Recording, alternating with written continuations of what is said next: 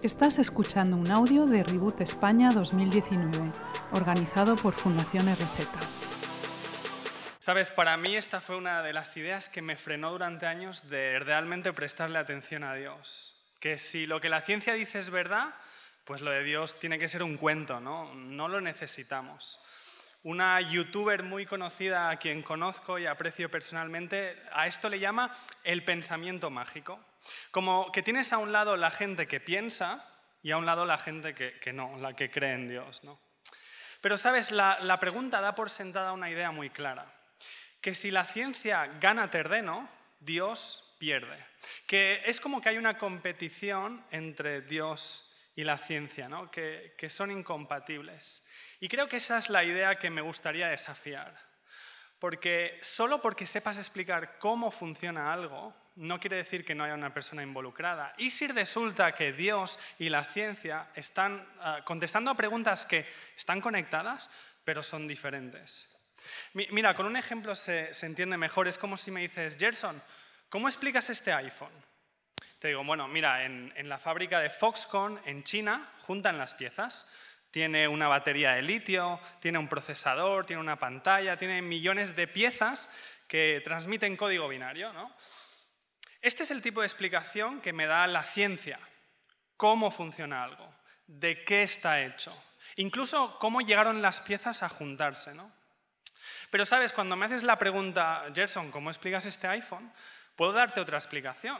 Puedo decirte, mira, hace años Steve Jobs y su equipo en Apple decidieron diseñar y crear el iPhone para que la gente pudiera usar el móvil más que para hacer llamadas, para que pudieran compartir momentos, enviar fotos, abrir archivos, etc.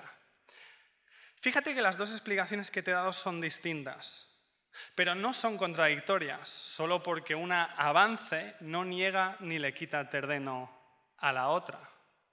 La primera explicación era una explicación mecánica de cómo funciona algo, del proceso y de los componentes. Pero la segunda explicación es una explicación a un nivel distinto, es una explicación de propósito, ¿para qué?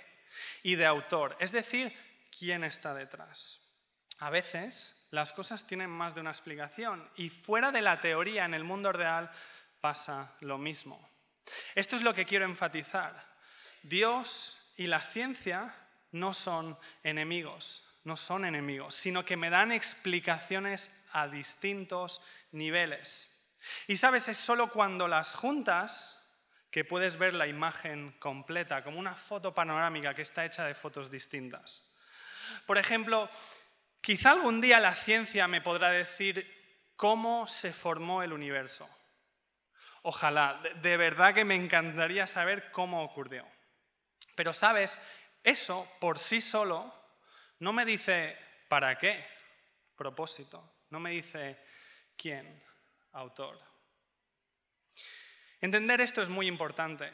Claro, cuando piensas en este Dios tapagujeros que solo explica lo que no entendemos, este Dios que me decía la youtuber, claro que la ciencia se vuelve tu enemiga, porque cada cosa que la ciencia explica le deja menos espacio a Dios. Pero ese Dios tapagujeros no es el Dios de la Biblia.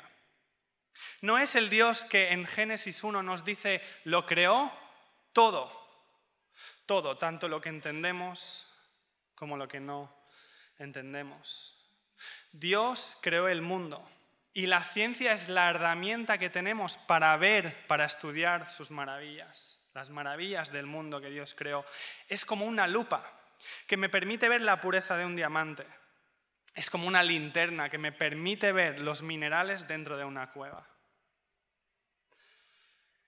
Dios creó el universo y la ciencia es la manera en la que podemos estudiarlo, podemos ver todo lo que hay. Por eso Dios y la ciencia no son enemigos. Y sabes, nunca lo han sido. A lo largo de la historia, los científicos que desarrollaron la ciencia moderna, Copérnico, Galileo, Newton, Faraday, Pascal y tantos más, creían en un Dios que explicaba en última instancia lo que veían científicamente. Escucha, Dios es un artista que creó el mundo y nos dio mentes para poder estudiarlo y disfruta como un padre viendo a su hijo aprender cosas. Cuando yo veo a mi hijo aprender algo, disfruto.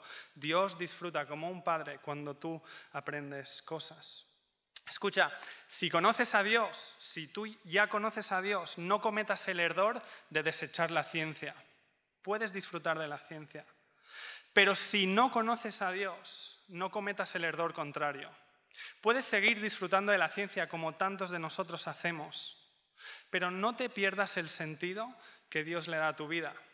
Porque si lo haces, te estás perdiendo la mitad de la foto, te estás perdiendo la mitad de la historia. Gracias por escuchar este audio. Para más recursos, busca Fundación RZ en redes sociales o visita nuestra web fundacionrz.es.